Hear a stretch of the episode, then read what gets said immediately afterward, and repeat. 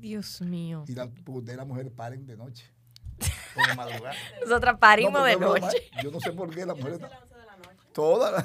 Pero yo nací a las 8 de la mañana. Si te lo estuviese diciendo Ah, una pero persona aleatoria, no, yo dije, jajaja. Ella- Pero ella te lo está nació a la- a diciendo un de ginecólogo. Ustedes las mujeres paren de Ella- noche. ah, no, tú fuiste cesárea, no, ya te Eh, Tu mamá- tu mamá- natural, natural. ¿Tú fuiste Bueno, natural? óyeme, ¿O si tú fuiste natural. Natural, mi mamá si no tiene nat- Si tú cicatriz. fuiste natural, ese, ese parto comenzó a las 1 de la mañana. la- Así es que. Voy a averiguar. ¡Wow! Me encanta. Vamos a hablar de fenómenos dentro del mundo de la ginecología. Bueno, damas y caballeros, ¿cómo se encuentran? Yo no sé, en verdad, don Víctor, si usted se siente preparado ya para yo como que da el intro. Lo vamos Sí. a tener que hacer así. No, va- vamos, a- vamos a hablar Me informal gusta. y después que llegue. eh, eh, no, no llegó. Parece que hay problemas con la comunicación. En este episodio de La Mesa.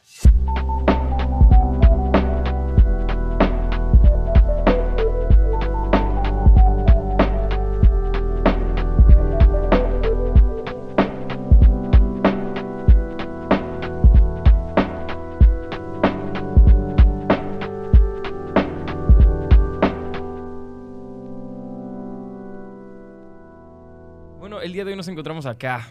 Tú sabes, tratando de que baje súper casual, pero al mismo tiempo quiero presentarlo. Andamos con el caballerísimo don Víctor Terrero. eh, ginecólogo, también fue consultor nacional del... ¿Cómo? No internacional, consultor, Consultor internacional del... Yo lo anoté, pero es que se me hizo... Gerente general del Fondo de la Mundial Comisión. en, en el tema de, de- Del VIH. del VIH. El Consejo Wow. Nacional para el VIH. ¿Y eso qué significa? ¿Qué, qué es eso? Mira, el VIH es una de las enfermedades más importantes que tiene ahora mismo eh, eh, todo el mundo, ¿verdad? En el 80 fue declarada una pandemia, exactamente como está ocurriendo ahora con la con el COVID, ¿verdad? Es una pandemia en el 80. En los 80 dijeron, esto es una pandemia mundial. 1980, que iba a afectar al globo terráqueo. Acuérdense que la pandemia es Wow. que afecta al globo terráqueo entero. Ok. Y, y a partir de ahí el- el- los países comenzaron a invertir grandes recursos para prevenir la enfermedad, porque el COVID, a diferencia del VIH, el COVID no mata a todo el mundo, ¿verdad? Sino cuando encuentra alguna morbilidad. Pero el VIH mata a todo el mundo. El VIH va a acabar con no, todo el mundo no eventualmente. importa la edad. O sea que definitivamente no importa la edad. Si, el, si el, te da SIDA, el síndrome de inmunodeficiencia adquirida, pues lógicamente es una, es una, una sentencia, una muerte anunciada tipo cáncer. Y entonces se hizo programas mundiales. Nosotros tuvimos que especializarnos, comenzar a buscar, investigar y en ese tenor pues asumimos esa responsabilidad de dirigir esa parte por ocho años, esa política del COVID del país, de, de- perdón, del VIH, del país. eh, tener, yo la- era el director ejecutivo a nivel nacional de Wow. todo lo que ocurrió. Wow. Y aunque no vaya al tema, ya que obviamente no vinimos a abordar el tema del VIH, sí me interesa saber, don Víctor, suponemos, ¿qué, qué porcentaje de los habitantes de República Dominicana tienen SIDA activamente? En Mira. caso de que sea un dato que ustedes manejen. Sí, como no, claro, obligado. No, Yo tenía que conocer cada paciente, cada ser humano que tuviera VIH en el país. Esa era la lucha. Ok. Y es el esfuerzo que hacíamos. Eh, cuando yo dejé de ser el director, ahora hay una persona eh, que los gobiernos son los que eligen, o sea, eh, di- dirigen al representante que va a hacer. Entonces, el gobierno de Luis Abinader asumió, asum- designó a otra persona. Y ya siempre uno trabaja con donde se siente más cómodo. A pesar de que el Fondo Mundial quería que yo siguiera, pues realmente nosotros hicimos todo lo posible por ya ir recortando. porque Claro. ya también la edad es importante. Entonces, eh, eh, hay alrededor de 70 mil personas en República Dominicana viviendo con VIH. De este 10 momento. billones que hay. De ¿Qué, de se- 10 qué porcentaje vino Es siendo un eso? 0.8%. 0.8. ¿Lo encuentra usted a, a un número alto o entiende Bueno, que pues, eh, es alto y es no, eh, eh, eh, de- si nos comparamos con otros países, es muy alto. Claro. Por ejemplo, porque es una enfermedad que solamente se transmite por dos razones, o por tener relaciones sexuales sin protección, o por usar sangre contaminada de otra persona, entonces que, que tenga el virus. Claro. Entonces, en esas condiciones, si tú usas condones, como yo decía en el programa anterior, el- los condones salvan vidas, evidentemente que sí. Y cuando tú vas a tener una relación que no es una relación segura, Claro. que tú entiendes o sospechas que ese hombre o esa mujer pues tiene otras relaciones, lo correcto es usar preservativos. Y Lo correcto es no tener relaciones, primero, ¿verdad? Si, si, si la seguridad no te la brinda sí, claro, esa claro. persona, claro. entonces, lógicamente, en ese O sea, tema- debatible, debatible. Lo correcto es no tener relaciones. Muy público lo puede interpretar como, No, ¿cómo no, como dice la iglesia, no tener relaciones, no, es un absurdo completamente. Claro, Sí, claro. sí, Eh, Em, Las relaciones sexuales como comer también y, y alimentarse. Tengo una muy buena pregunta. Tengo una muy buena pregunta y la perdí. Em, Dios mío, ahora estoy enchivado en el espacio-tiempo. Entonces, No, y, es, eh, y es importante aclararle a y al público también, eh, los que no escuchen, que el tener VIH no significa una sentencia de muerte. Claro, esa era mi pregunta. O sea, ¿qué, qué rasgos, cómo yo pudiese, qué identifica una persona con, con Sí, VIH? Antes de tener SIDA, claro, porque imagino que un... Exactamente, ya tú has dado la respuesta. Ok, exacto. En el VIH ya hoy, hoy, cuando yo dejé el programa, ya los medicamentos antirretrovirales, que es como se llaman los medicamentos que, que usamos en esa patología, eh, si tú lo usas regularmente por el resto de tu vida, tú te puedes morir de otra cosa y no desarrollar el SIDA, como tú acabas de decir. Claro. Es el síndrome de El- inmunodeficiencia. ya cuando tu Ya sistema cuando- inmune cuando está... ya el virus se te mete en la médula, comienza a reducirte los anticuerpos, a meterse, ya no hay nada que hacer. Sí. Y- Qué y- bueno... Y, aunque hoy eh, hay medicamentos agresivos que te pueden salvar la vida, pero lo ideal es no llegar a, a- a Claro. tener la enfermedad. Que me Pero- imagino que, simplemente para aclarar que un dato importante, que me he dado cuenta en las redes sociales, suponemos que hay mucha gente que entiende que el VIH y el SIDA es lo mismo, como que una No, gente, ah, no, ese tiene SIDA. El SIDA es algo que sucede luego de que tú tienes el VIH por mucho tiempo, si no me Claro, equivoco, doctor. 100%. Es luego de que el VIH realmente deteriora tu sistema inmune a un punto que se llama síndrome de inmunodeficiencia adquirida. Y de ahí ya eso es, como usted comentó, si no me equivoco. te, oye, te felicito primero porque eh, es una pregunta que yo recuerdo con un medio de comunicación muy importante de este país, de los premium, o en ese momento el premium, Ujú. hace ocho años, que yo veo un programa de televisión y me preguntan que si el VIH, eh, que si el SIDA se transmite porque tú tomaste agua y tienes el virus y yo bebo y todo eso. Y, y yo inclusive decidí capacitar a los comunicadores en el tema del VIH. El- y es bueno utilizar tu pregunta. El virus que produce el SIDA se llama virus de inmunodeficiencia, el, el- el VIH. El VIH es el virus que produce el, el la enfermedad. Pero produce la enfermedad si tú te descuidas. Si Claro. tú no usas tus medicamentos de manera adecuada, si tú sigues haciendo una vida de, de libertinaje como tal vez la llevabas antes, y ahí sí puedes desarrollar la enfermedad. Pero tú te puedes morir inclusive hasta de otra enfermedad y, no y no llegar a desarrollar nunca el VIH. Y el una SIDA. pregunta, de ese 0.8% de la población dominicana que tiene VIH, ¿qué tan fácil es el acceso a ese tratamiento para prevenir realmente tener Es un dato- otra pregunta importante, porque realmente Ya vamos. ya no, no, Estos son los temas que queríamos Porque tratar. el vamos a Estado está obligado, obligado a, a darle esos medicamentos gratuitamente a todas las personas viviendo con VIH, sin importar la condición social ni económica. O sea, o que sea, yo podía acercarme a cualquier centro y yo eventualmente... sí, no va y, te da- y los medicamentos, tú- el- no, por ejemplo, el Consejo Nacional para el VIH, que para eso se creó, Ujú. tiene la responsabilidad de mantener esos medicamentos en el mercado obligado y de, y de fácil adquiri- a- a- a- Adquisición. Y eso O sea, tú- realmente a Tú, nivel... Claro, tienen que inscribirte en el programa porque no te van a dar unos medicamentos que Exacto. tú no te haya... ¿Cómo eh, eh, funciona? ¿Cómo, funciona? O sea, si yo, por ejemplo, tuviese VIH ahora mismo, ¿cuál es el proceso para yo realmente tener Ah, acceso eh, a eso? cuando yo salí de la institución, yo dejé alrededor de 74 centros de atención integral. Ok, Centros, le llamamos eh, eh, eh, eh, eh, los, los famosos SAI. ok. Se- servicios de, ate- de inte- de integración de todos los pacientes que llegan. Entonces tú vas, por ejemplo, al hospital Mocoso Puello, que hay una unidad, tú dices que tiene VIH, entonces te mandan ahí directamente.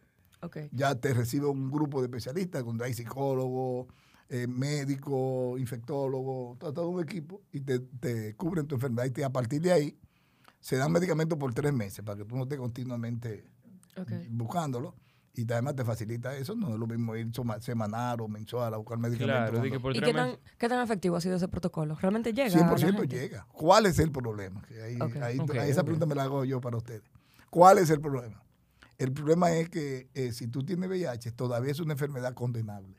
O sea, la, so- la sociedad lo rechaza. Sí, claro. Entonces, tú, tú VIH y una vez piensas que tú eres gay, eh, que tú eres Sí. un promiscuo. Wow, eso es lo último que yo pensaría. Yo solamente Sí. pensaría que tiene VIH. Exacto. Entonces, ¿qué ocurre? Esa persona que sabe, sí, pero tú no tienes familia todavía, por ejemplo, nosotros mismos que trabajamos el tema, eh, yo recuerdo una anécdota mía, mía, para que ustedes vean cómo llega esto, que yo me fui, eh, fui a un banco, un préstamo importante en Barahona, y me dijeron, ay, doctor, mire, que estamos exigiendo la prueba del VIH a todo el mundo, todavía creo que la exigen para préstamos importantes, ya eso nosotros hemos luchado que es ilegal, completamente ilegal. Ok. Y me dijo, el, bueno, me la hago. Yo fui al hospital donde yo era jefe del servicio. Y le digo, mira, fulana, llamé a la jefa del laboratorio, toma mi muestra y llame una prueba del VIH. Así, doctor, como no, no hay problema, yo se la doy una vez. Y digo, esta, esta tarde, bueno, está bien, pero yo no pude ir en la tarde. Cuando voy al otro día, yo me acuesto Y yo comienzo a pensar, espera, yo estoy loco. Y pues yo me hago una prueba del VIH. Y si sale positivo, ¿qué va a pasar con mi familia, mis hijas? Pues la van a rechazar. Todavía hoy rechazan a la familia. Y yo, y yo no pude dormir esa noche. Yo me sentía que estaba flotando. Dios mío. Cuando voy a buscar resultados, me, directamente voy al laboratorio, temprano en la mañana. Dice, al doctor, fulana le dejó y dijo que más se lo diera a usted, que no, ni nadie lo podía abrir. Wow. ya tengo eso. Para agregar la atención, me imagino que de ahí hay que abrió el sobre, ya. no, ya uno se alivió por completo. Pero fíjate lo importante. ¿Por qué? Porque en el 1980, cuando la enfermedad comienza, que es devastadora, para dar, dar una idea, en el mundo ahora mismo hay alrededor de 70 y 74 millones de personas viviendo con VIH en el mundo. en el mundo han muerto alrededor de 40 millones de personas del VIH, del SIDA, mejor dicho. 40 millones de personas han muerto. Hoy quedan alrededor de 36 millones vivos, que ya con los medicamentos antirretrovirales se han estabilizado. Fíjate lo importante que es haber descubierto que los antirretrovirales resolvían el problema y te permitían vivir con, sin ningún tipo de problema. Y suponemos, don Víctor, supongamos un caso hipotético que si Dios me quiere lo suficiente, no será mi caso, ni el de ustedes tampoco. En caso suponemos que yo tenga relaciones sexuales hoy con una persona que tiene VIH y no me lo haya comentado, ¿qué es lo que yo estoy más propenso a sentir o sea, a, temprana, a temprano tiempo de, de contraer el virus? Absolutamente nada. Nada, o sea, nada. La única forma de darte cuenta es hacerte una prueba. es decir, hacerte la prueba inmediatamente y dar una duda. Y dentro de cinco o seis años, ya cuando tú explicabas muy bien al principio, que los anticuerpos comienzan a, a, ceder ante la enfermedad, ante el ante el virus, se van filtrando, van llegando, van llegando. Ya llega un momento que cuatro, cinco, seis años, dependiendo la, la fortaleza de la persona, entonces ahí cae ya en SIDA y te das cuenta que lo que una relación que tuviste años atrás te originó ese problema. Pero entonces, ¿cómo mi cuerpo, o sea, cómo yo me doy cuenta? Uno se va a enterar en seis años. No te das cuenta. Por ejemplo, nosotros los médicos, los, los cirujanos en este caso, yo tenía un programa que eh, médicos muchos del centro médico importante aquí del país, cuando ellos se punchaban con una persona que estaban operando con VIH, ellos inmediatamente iban allá. Y yo le daba un set. Ellos, mira, toma esto. No, no creo que se haya ocurrido porque no es tan fácil. Claro. Y te, te voy a porque no es tan fácil el, toma esto y ustedes hacen su, tómate por, dos semanas, tres semanas, este medicamento y ya. Y por si acaso el virus entró, que se de una vez. Eso le permite salir el, virus, le permite. De una, vez, no solamente morir, porque... morir por sospecha, cuando es prevención, es preventivo. Ok, ok. okay Pero fíjate cómo se transmite el virus. Para yo, yo tengo VIH. Y, y, tengo, y tengo relaciones contigo, qué sé yo. Eh, eh Creativo, homosexual. Claro. Eh, eh, y y creo, no, no, ¿verdad? No hay problema. Sí, sí. es, un escenario posible. Es una hipotética, no hay que volver Pero es para que tú entiendas la, idea. No es tan fácil. Ahora, ¿por qué en el hombre es más frecuente? Porque la relación anal, el, el ano es más, más sensible que la vagina misma de la mujer. O sea, eh, eh, fíjate, cuando un niño tiene fiebre, los pediatras recomiendan siempre los supositorios pequeños a, los a los bebés, porque el, el paso a la circulación es mucho más rápido. Ok. Entonces, eso ayuda a que el virus del VIH, a través de la relación anal, se pueda transmitir con más frecuencia y más rápido. Lo ideal siempre en estos casos es mantener una relación responsable. Para mí es responsable. Entonces, una pregunta. Si yo, por ejemplo, acabo de tener relaciones con una persona que me entero al momento, terminamos de tener relaciones sexuales y esa persona me dice, mira, yo tengo VIH. ¿Hay algo que yo pueda hacer en el e, momento? E, eso que te acabo de decir. Ir, recurrir de inmediato al servicio. A que te den unos retrovirales. A que te den retrovirales preventivos. Ahí nos, nos, kits. Y son igual gratis también. Gratis, completamente. Todo es gratis en el tema del, del, Ahora, ¿cuál es el problema? Que entonces las personas que tienen el virus, si son de Barahona y no quieren ir al hospital de Barahona, entonces pueden venir aquí y se inscriben en el programa de, la capital o de Santiago, pues aquí como supuestamente nadie lo conoce, para evitar también su, privacidad. Eso, eso es muy, muy, la ley lo contempla, hay una ley, la 133-13, que yo se la puedo facilitar, 11, perdón, que eh, eh, esa ley es muy fuerte. ¿Qué dice Inclusive, la ley? si esa persona que tú mencionabas, que tuvo relación contigo y después te dice que tiene VIH, eh, eh, es factible ser condenado a 20 años de cárcel. Es penalizado fuertemente. porque si él sabía que tiene VIH, él debió comentártelo decírtelo a ti. Por eso es que nosotros siempre preferimos que la persona siempre use preservativo. Es un tema muy interesante que podemos desarrollarlo ampliamente. Claro, y pudiésemos aprovechar la misma coyuntura para nosotros saltar, como quien dice, al tema eh, por el cual realmente eh, vinimos acá, ¿verdad? Como que pautamos todo la, el episodio, era para girar en torno a ginecología, y si no me, si no me Ah, equivoco, bueno, realmente es su expertise, su experiencia más grande o más vasta está en el mundo de la ginecología, ¿no? Claro que sí, cómo no. Yo No, pienso que sí, son más de 40 años dedicados. a eso. Cuéntenos un poquito, te don un dato interesante. ¿De dónde viene esa discriminación a la población viviendo con VIH? Que es importante. o con. SIDA. Porque, el- como le decía ahorita, el origen fue eh, eh, de relaciones homofóbicas. Perdóname, eh, eh, homosexuales. Entonces, realmente de ahí la gente comenzó a verle que, el que hay una- un, alto- un artista famosísimo de cine que se llama Ross Hudson, que es una persona extremadamente elegante, muy bonito, un ser humano superdotado en belleza, ¿verdad? Claro. Entonces era el ícono, era la- el- como el sueño de todas las mujeres. Y de repente él muere de, de, de- de VIH.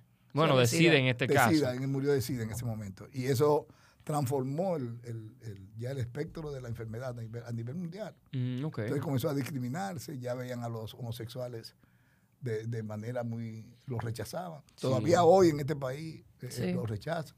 Hay mucha discriminación que nosotros hemos peleado por ellos. Y yo, yo he tenido pacientes aquí que, amigos, compañeros, de trabajo inclusive, uno fue despedido de, de, de- de este en el 2011, llegando yo a la institución. Y él me dijo, doctor, vamos a a poner abogado. Ujú. Oíme, y nosotros duramos cinco, a- cuatro años peleando ese caso Lo ganaron. y lo ganamos. La Suprema Corte de Justicia emitió la- el último decreto y le- que le paguen dos millones de pesos de indemnización a la persona, el pago de todos sus sueldos, atrás, todas sus prestaciones y la reposición inmediata de, de la De su Y está ahí. Está trabajando allá. ¿sí? O sea, usted puede Wow. buscarlo en las redes y, y son de las cosas, porque, porque la ley es muy clara. Tú no puedes, en este país la constitución misma no discrimina a nadie. Tú no puedes ser discriminado por nada en este país, Wow. según la constitución. Está muy bueno saberlo. Claro. Wow. No, no, Eh, no, claro, ya- ya hay mucha tema, información que debemos Me digerir, hay mucha analizando. No, información pero es un tema muy, muy interesante. De verdad que es un tema que la población, yo no me canso de hablar. Nosotros ideamos eh, cur- eh, capacitación. Hubiese sido muy ideal, el tiempo es diferente. Pero nosotros eh, invitábamos, por ejemplo, a los comunicadores, a los médicos, a los abogados, y le hacíamos un, íbamos un resort cinco estrellas, porque el programa tiene recursos, tenía recursos, no sé cómo está ahora. Y nosotros tenemos muchos recursos, muchos recursos para eso. Entonces metíamos 40, 50 comunicadores o 50, 40 médicos, eh, médicos, pediatras, cirujanos, que no trabajaran el tema de nosotros, abogados, todo lo que tuvieran que ver. Entonces ahí lo capacitábamos con la enfermedad. Hagan sus preguntas, todas las que ustedes quieran, durante tres días. Nos íbamos siempre a un resort para cautivarlo, no solamente porque teníamos los recursos, sino que los resorts nos no, nos permitían a nosotros que esos tipos no se nos fueran o- y, y estén ahí todos los días. Claro. Claro. Entonces, aquí he aprendido. Yo pasé por ahí, la gente todavía me. En los supermercados, en los lugares donde yo voy, que todo el mundo me dice, doctor, el trabajo que usted hizo es para la historia realmente. Don Víctor, ¿y cómo, Ustedes pueden buscarlo en las redes, que está Ujú. todo eso ahí. cómo entra usted al mundo de la ginecología? ¿Se acuerda? Hace casi 40 años, ¿cómo pisó, Mira, puso su primer pie ahí? Primero, eh, la medicina. ¿eh? Nosotros vinimos de Barahona. Mi familia, mi papá murió muy joven. Nosotros teníamos, todos éramos menos de 10 años cuando mi papá muere. Y pensábamos que el mundo se nos iba, Se le iba ahí se- se nos arriba. iba a caer. Eh, mi mamá asumió el rol de la casa y comenzó, que para nosotros fue la héroe, evidentemente.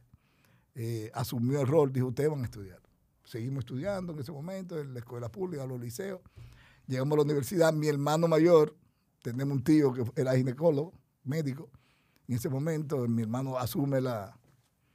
Eh, eh, comencé a estudiar medicina con los libros de mi tío. Ok. Ok. Entonces ya la cosa iba mejorando para él. Él termina, llegó a mi otro hermano, Napoleón, que es de los médicos de la UCE, muy importante, de los mejores, modesta aparte, muy, muy buen ginecólogo, de los dueños de la UCE casi.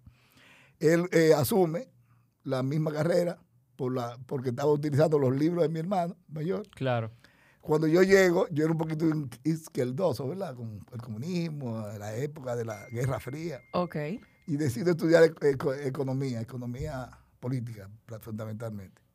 Cuando voy, digo, pero ven acá, yo voy a hacer a mi mamá gaste dinero, yo teniendo el libro aquí. Total, los coeficientes son iguales. Óyame yo, ah, mira, no, no, mamá, suspenda eso. Me borré de la, de- en la, en la UAS, en la universidad, y comencé a estudiar medicina. Víctor, ¿cuántos años usted tiene? 70 años. Y está enterísimo, ¿eh? Mi papá que tiene 60 y a veces se siente viejito, a veces lo veo subiendo 60, habló al mismo tiempo, no sé. Qué bueno saber que cuando yo tenga 70 años, es muy probable que yo te entero también. Estábamos hablando de eso ahorita. Dispuesto Mira, a mira, todo. Por fin llegó. Vamos a ponerle atrás. Mira, a ver si. no, Ok. lo puedes leer, es breve. No, mira, a ver. Yo quisiera, yo quisiera. Ahí hay un resumito de todo lo que. Eso es un resumen Eso es todo pequeño. Déjame ver, son cuatro páginas nada más. Cuatro. no, pues no. de no, todo así lo que- que ha hecho Don Víctor. Don Víctor Manuel Terrero Encarnación nació en Barahona el 3 de octubre. Es doctor en medicina, egresado de la Universidad Autónoma de Santo Domingo. Cursó la especialidad de obstetricia y ginecología, y ginecología en el Hospital de la Mujer, siendo jefe de residente en el periodo correspondiente a su preparación. Beta. Realizó estudios en salud sexual y reproductiva en la Ciudad de México en el año 1999 y de gerencia de salud en Medellín, Colombia, en el 2005. Adicional a esos estudios, ha realizado múltiples trabajos de investigación en salud y seguridad social. Desde muy joven se involucró en las labores sociales y comunitarias, llegando a dirigir varias asociaciones, clubes sociales y gremiales. Gremiales, son como clubes y cosas así como de... Ahí- ahí- de, de ahí pasamos a la política. HC.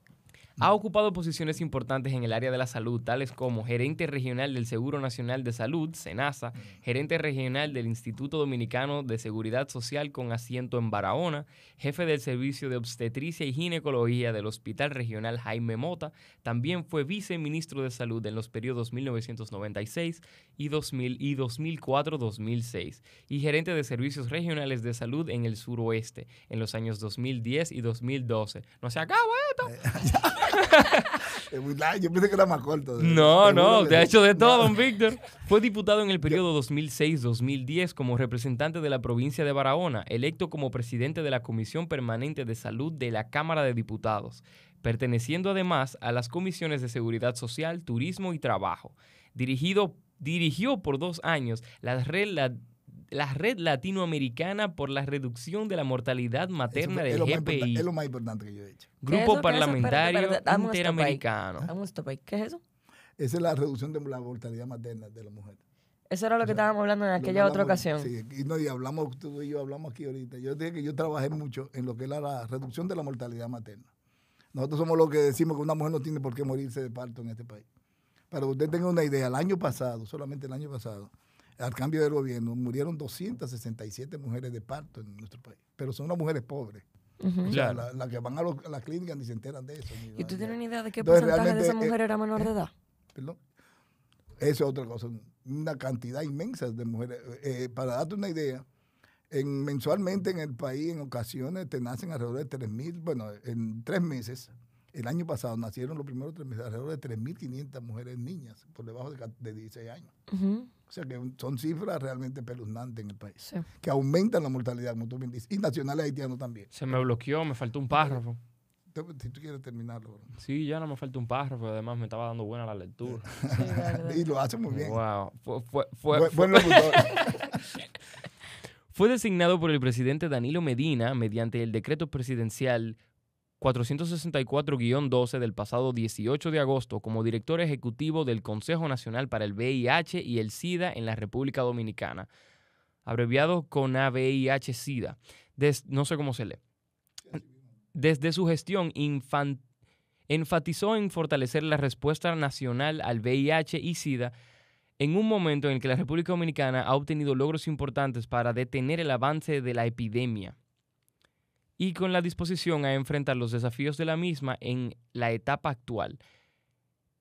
En procura de encaminar acciones para fortalecer la educación y la, in- la información como herramientas para prevenir el VIH. Sí, esos fueron los temas que estuvimos tratando más La- eh, al principio de toda la... Realmente así fue una experiencia eh, compartir todo esto maravillosa, realmente te lo digo. Ahora lo estoy recordando porque a nivel de estos días, como hablamos ahorita de, la- de- de declaración jurada y esas cosas.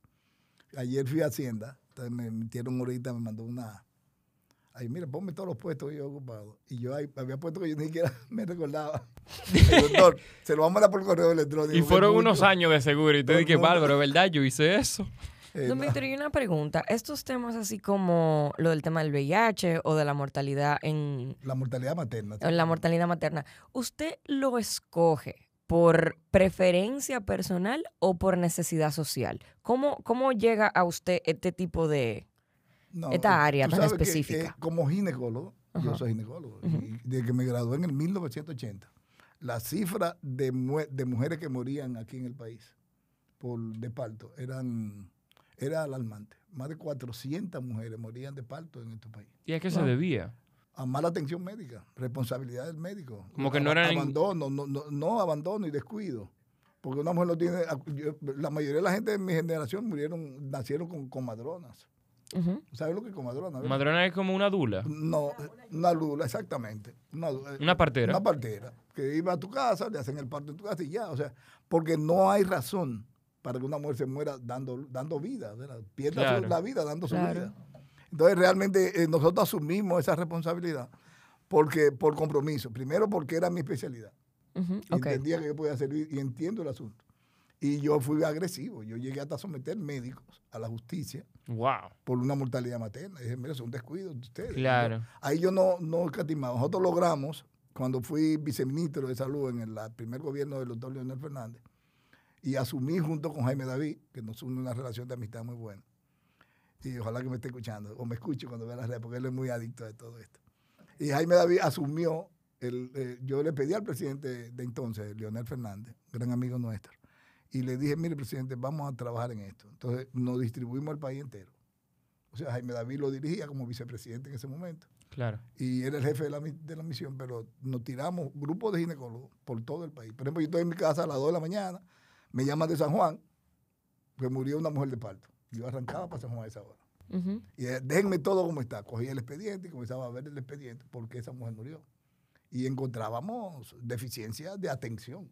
Ok. O De sea, que, no era nada, no le- suponemos, ninguna enfermedad ni nada no, por extraño, era simplemente... Ninguna, ninguna enfermedad, hay muy poca. Pero entonces, ¿cuál Claro, la- todos todos nos podemos morir. A ti, a mí nos podemos Sí, infarto claro. Hay cosas que están fuera de nuestro control. ¿Qué se pudiese identificar como la razón número uno? O sea, dentro de Por esa ejemplo, el año pasado no debieron morir tantas mujeres. Pues nosotros dejamos, para que usted tenga una idea, el gobierno del, del PLD, Danilo Medina, Ujú, estaba por debajo de 100 ok. la mortalidad materna. Él era- inclusive ahí, ¿De acu- 100 qué significa ese 100? de 100 por cada 100 mil partos, de 100 mujeres que se mueren, por Ajá. cada 100 mil partos que se hacen. Ok. Se calcula en base a la cantidad, por 100 mil. O sea que cuando si tú calculas, tú agarras 100 mil partos y dices cuántas murieron de esto.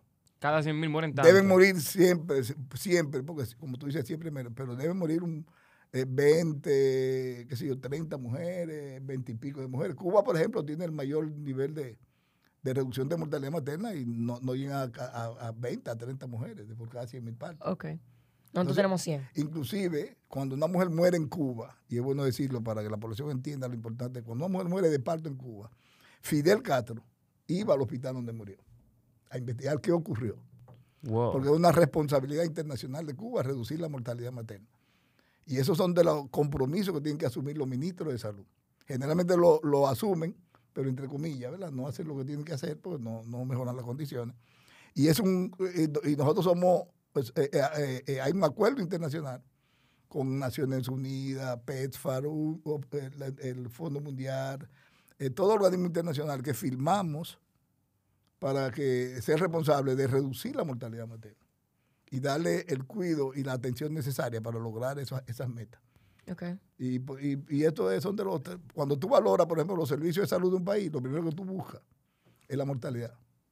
Y una pregunta, ¿qué sería lo, lo que más hace falta para nosotros trabajar directamente ese problema? O sea, ¿qué sería lo primero que hay que hacer para uno reducir la mortalidad materna? Dos cosas son importantes. Primero, el- la disponibilidad del médico, el deseo de servir, el deseo de atender a la mujer del par, de un hospital con la misma intención que tú atiendes a la que te va a pagar en una clínica. Solamente si tú haces eso, ya estamos ganando la batalla. Por ejemplo, el médico dominicano, y lo digo con responsabilidad como médico también, porque nunca lo hice.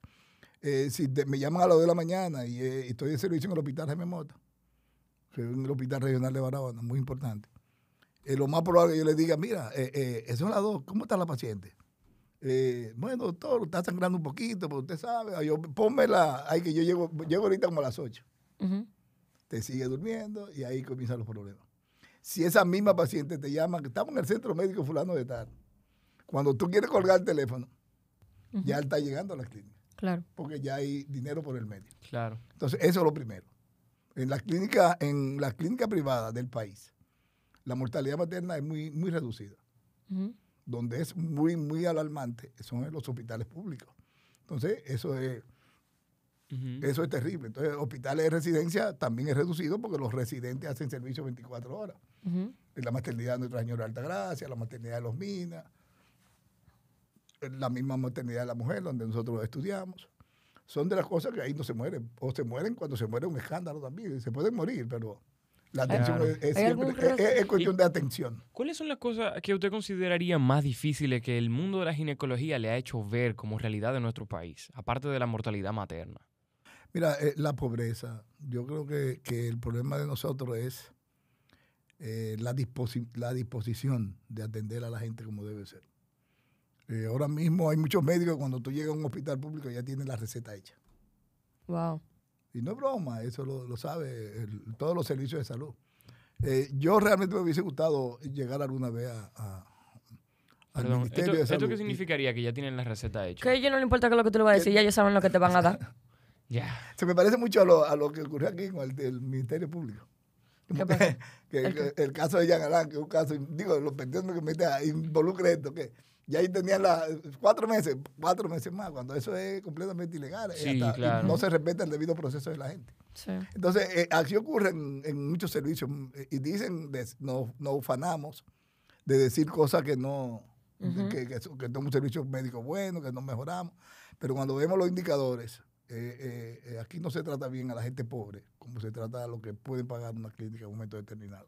Y ahí que está la debilidad fundamental de nosotros que, por ejemplo, yo recuerdo anécdota, pues yo no, no tenía diferencia. Yo tenía mi consultorio, pero si yo tenía que decidir a qué paciente voy a atender, yo generalmente, en un 100%, cogía 100 para atender el del hospital. ¿Por qué? Porque el, eh, eh, me era más fácil para mí llamarte a ti, médico conmigo de la clínica. Fulano, atiéndeme a fulano que va por ahí, que tú vas, pues tú sabes que tú vas a conseguir algo a, que, a decirle a ese mismo médico, mira, estoy de servicio en el hospital, voy a atender una clínica privada, una mujer privada. Claro. Entonces, yo, estoy mintiendo, ¿verdad? Y una pregunta, ¿usted ha dado clases? Sí, ¿cómo no? ¿Dónde, dónde? En la UAS. Fui profesor de, de residencias médicas. Ok. Y la pregunta viene porque me cuestiono si hay forma de uno integrar alguna materia dentro del currículum del médico que haga que realmente entienda que eso que usted está hablando de la sensibilidad es muy importante. Porque al final, ¿de qué me vale tener un médico si solamente va a tratar a la gente por dinero? ¿De qué me vale? No, pues no es, no es la mayoría. No es la mayoría de los médicos. la, la, mayoría de los médicos tratamos de hacer un buen trabajo. Pero la diferencia es que pone siempre la, En este país, cuando un policía comete un error, dice que la policía no sirve. Porque nadie valora a los buenos. Entonces, eh, eh, en cuando se trata de vida es lo mismo que ocurre. En la carrera de medicina nosotros damos ética, formación, cómo tratar a la gente, cómo tratar a los pacientes, todo eso es obligatorio. Claro. Eso está ahí y tenemos que registrarlo. Pero realmente cuando llega ya a la práctica, que ya comienzan los problemas, las complicaciones de esa misma persona, que cómo voy a vivir, el doble salario. Por ejemplo, hay médicos en el país que trabajan en tres lugares por ejemplo, cuando yo llegué a Barahona, y le pongo un ejemplo, siempre me gusta hablar por mí mismo. Yo llegué a Barahona, yo trabajaba en los dos hospitales de ahí, el hospital que había, que era el Seguro Social y el Hospital de Maternidad. Antes el seguro era independiente, el, Seguro Social antes era independiente a lo que es hoy. Eh, el gobierno pasado unificó en el 2015 todos los servicios de salud pública. O sea que ya no hay seguridad social por un lado y hay salud pública por otro. Por eso existe el Servicio Nacional de Salud, que es una ley del 2015. Okay. Entonces, eh, eh, yo, yo trabajaba en los dos con salarios diferentes, pero yo, ¿qué yo hacía? Que yo eh, bajaba mi, mi, horario. Si yo tenía que llegar a, a, las 6 de la mañana, como llegaba siempre, a un hospital para ir cumpliendo con ellos, y de ahí me iba al otro hospital. Pero ¿por qué lo hacíamos nosotros en esa generación? Porque no había, no había ginecólogo. Entonces yo no podía pretender irme al hospital público y abandonar el otro que es casi público. Claro. Entonces lo que hice es asumir la responsabilidad. Y, todos los médicos que estábamos en Barahona, por ejemplo, en ese momento, trabajamos en los dos hospitales. Don Víctor, ya hoy hay mucho, ya hoy se puede ya eh, unificar todo como se unificó ya.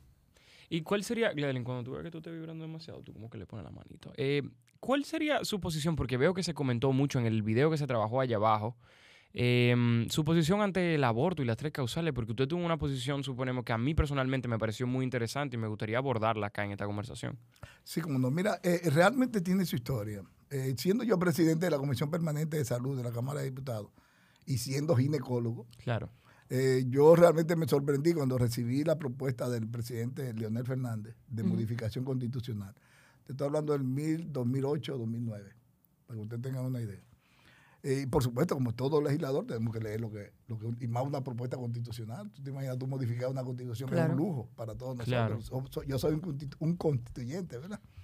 Emulando aquella constitución del, 1940, del 1844.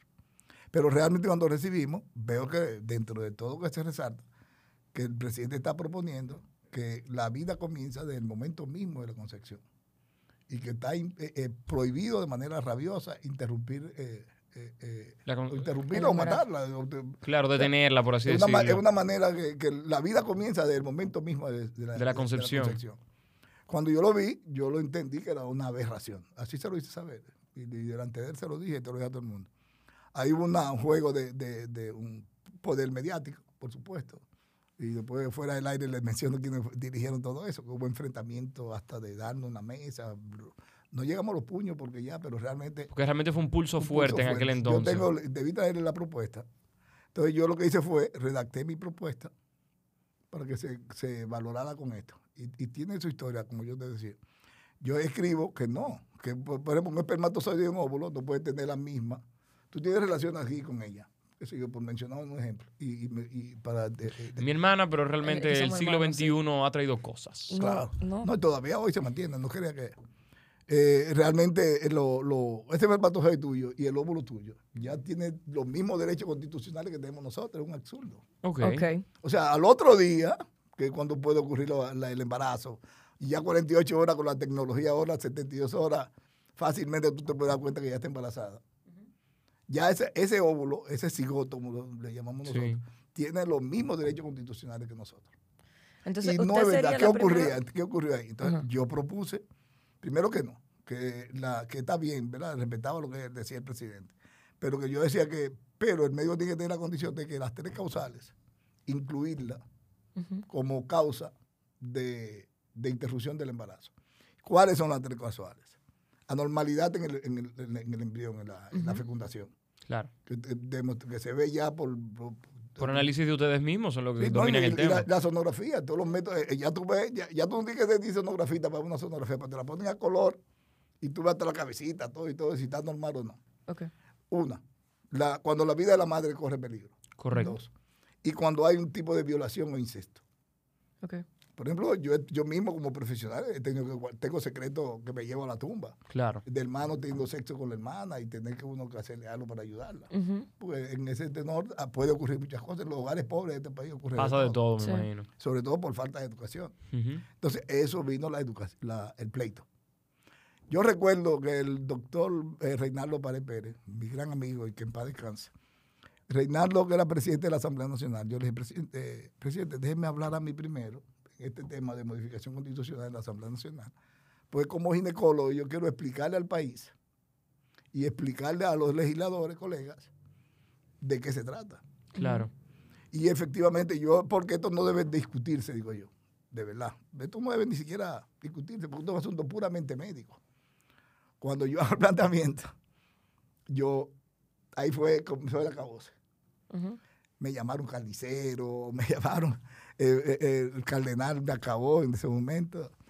Eh, López Rodríguez, que era una persona. Y era por haber planteado el, el aborto dentro de estas tres causales. En la misma condición de que ustedes están esperando hoy. Por, poner las tres causales. Yo, do, 22, dos, serían 12 años después. Seguimos empantanados en el mismo lugar. ¿Y se ha hecho algún avance? Nada, absolutamente nada. Y eso no impide que el los código, abortos... El Código Penal de la República Dominicana, que el código nuestro es del 1844 el código actual, el que te ponen todavía 525 de multa y cosas de eso. Porque no se ha querido enfrentarlo. Porque el, código nuevo lo que está contemplando la posibilidad, y, hay un montón de mujeres que están peleando eso, el derecho a incluir las tres causales, que la mujer pueda recurrir. Yo no voy a, y fíjate lo que pasa, no es que uno, la, la constitución puede decir lo que sea, pero tú vas donde mí como ginecólogo, con un problema del embarazo, yo te digo, mira, fulano, ven con tu esposo, yo digo, mira, tú tienes esto, fulano. Ujú. El- Si tú sigues con este embarazo, te puede costar la vida. Y tú, ok, doctor, actúe. Y se hace un degrado y una vez. Y lo que la Pero eso constitución... lo haces tú, que tienes un médico privado. Claro. Pero si tú mismo vas al hospital público, te dejan morir. Aquí hay casos que lo mató la constitución, como nosotros lo llamamos. Lo Aquí mató ca- la constitución. Hubo un caso de Esperancita en el hospital de, de usted era muy joven, que era- bueno, todavía, pero era, Esperancita fue un caso muy emblemático, porque tenía 16 años, eh, se embaraza, pero resultó que tenía leucemia. O sea, cáncer en la sangre. Qué combinación. Terrible. Entonces, ¿qué ocurre? El, lógicamente, yo no- no- nos enteramos, un grupo de, de- de defensores de la- del derecho de la mujer. Yo soy un activista en- para defender a la mujer. Y lo que proponemos es la interrupción de inmediato de ese embarazo, Claro. Para seguir la terapia de quimioterapia que le estaban dando. Que estaba en curso. Porque la combinación de los dos Es imposible. es imposible. Claro. Entonces ahí se metió el cardenal, ahí se metió mucha gente. Finalmente la muchachita, ella pidiendo, no me dejen morir. La mamá de la niña pidiendo que no la dejen morir. Y no hubo forma de interrumpir, pues nadie se puso de acuerdo. El cardenal dijo, que la iglesia dijo que iba a pagar todos los gastos, que se fue. Bueno, finalmente cuando le dieron la quimio, se murió la niña. Entonces, hoy, hoy, hoy, hoy, hay una, una acusación internacional en la Comisión Internacional de Derechos Humanos por ese caso, denunciando al país y, Ujú. co- y- y- y condenando al país por ese caso. Y una demanda importante que la, la van a ganar. Se está dilatando, pero la van a ganar. ¿Y qué implica esa demanda? O sea, si perdemos la demanda, que Bueno, ojalá eh, que puede sí. ser indemnización a la familia, económico para el Estado y un bochorno internacional. a- al- Claro. en, Y- en Brasil, por ejemplo, se dio un caso con Lula da Silva, siendo presidente, que una niña de nueve años se embarazó y resulta que era mellizo. Y él, y él autorizó bajo su firma la interrupción del embarazo de inmediato. ¿Y usted entiende que en gran parte la posición que adopta el país ante las tres causales y sobre el aborto en general se debe a que vivimos en un estado laico? ¿Usted entiende que la- la, claro respuesta que de la sí, iglesia? Claro que sí, es la iglesia. Aquí, es- aquí no hay un código penal en la República Dominicana nuevo, moderno, que realmente condene el, el- el- el sicariato, condene como debe ser, condene el crimen, la, la sentencia acumulada. Por ejemplo, si tú vas a entrar, hay un niño, hay una, una noticia hoy que me impactó bastante. Un ser humano que le robó, un hombre que le robaron unos chivos y Ay, él Dios mató a dos niños de 11 años. Entonces, esa persona que mató a dos niños de 11 años, O sea, a unos niños le robaron ¿No eran unos chivos y él los mató. no, no, ¿No eran los 11 papás, meses? ¿eh? ¿No eran 11 meses? 11 meses, perdóname. Sí. 11, perdóname, sí, sí. 11 meses de edad, en su cuna. O sea, él entró y lo mató. Oye, el- el- los padres, que parece ser que se robaron un chivo, o dos chivos, qué sé yo, no sé. Pero imagínate tú. Y él, y él en venganza mató a los dos niños de 11 meses. Entonces, ¿qué ocurre? Ahí llego al Código Penal. Si ese caso lo juzgan, lo más probable es que le canden 30 años, porque ya no hay más, no hay más sentencia. Claro. Si fuera en Estados Unidos, es 30 años por uno y 30 años por el otro. Claro. Claro, para siempre. O sea, que es como debe ser. Entonces, todo ese código está parado ahí solamente por esas tres causales. O sea, es una pena que, no, que este país no, no, no avance. Este país puede avanzar en la tecnología y muchas cosas. Pero en lo- en el trato humano, en todavía ese fanatismo religioso, ese fanatismo religioso Sí, que vive la claro. República Dominicana, y perdónenme, no sé el concepto. No, no, no, tranquilo. tienen. Nosotros lo Tranquilo. entendemos. Realmente yo digo lo que pienso y, y realmente es, es una situación bastante difícil. El fanatismo religioso nos está atrasando a nosotros en todo. Claro. Tú sabes que a mí me gustaría que nosotros hablemos de eso en, en Patreon. Nosotros tenemos otra plataforma donde hablamos de Ah, cosas bueno. más privadas, Ah, bueno. como por 5 o 10 minutos, más privadas. Y a mí me gustaría que hablemos un poquito de eso, de qué opinión tiene don Víctor con el tema de la religión aquí y cómo esa vaina está matando gente. Bueno, A mí me parece fenomenal. bueno, yo, Quiero yo darle- soy, yo soy muy agresivo contra ellos. Sí, nosotros vamos Y para lo allá. acuso de muchas cabeza. cosas, pero eso lo, lo dejamos para otro Vamos, tema porque ya. Ya, se van a almorzar, se van a almorzar. No. Son dos minutos. Para las personas que nos escucharon, muchísimas gracias a todas las personas que nos dan apoyo y nos escuchan acá en este programa. El día de hoy trajimos al caballerísimo acá para nosotros, para nuestra suerte, a don Víctor Terrero. Se me hace imposible yo enumerar la cantidad de cosas en las que yo pudiese edificarlo. Ya ustedes se tirarán el parrafazo que yo me leí ahorita bastante interesante. Don Víctor, muchísimas gracias por venir por acá y compartir con nosotros este pequeño rato. Nosotros lo agradecemos eternamente. Un pequeño abrazo para la participación de No, don Víctor yo acá. quiero a, a ustedes gracias, realmente gracias. y los felicito de manera muy sincera. Y en lo que yo pueda contribuir con ustedes, siempre pueden contar conmigo. Realmente yo quiero que ustedes son la, la- el- el- el- el- la punta de lanza, ¿verdad? Que el país se- puede seguir avanzando. Eso está muy bueno y eso yo también creo justamente con él. La señorita Cristal gracias. Raposo, su psicóloga favorita, y yo, su amigo el Jova, en la entrega más reciente como el pan horneado de la mesa. podemos quitarle poder a la iglesia? Qué buena pregunta. Quitándole el concordato. ¿Qué ¿Qué significa es eso? el El concordato? concordato fue un acuerdo internacional que se firmó con Trujillo y el Vaticano. Aquí la, la iglesia, por ejemplo. Dios mío, Sí, qué suma de poderes hay Trujillo No, y el no. Vaticano. No, no, La no, no, macama. entonces, nosotros hemos, hemos, hemos hablado tanto de ese tema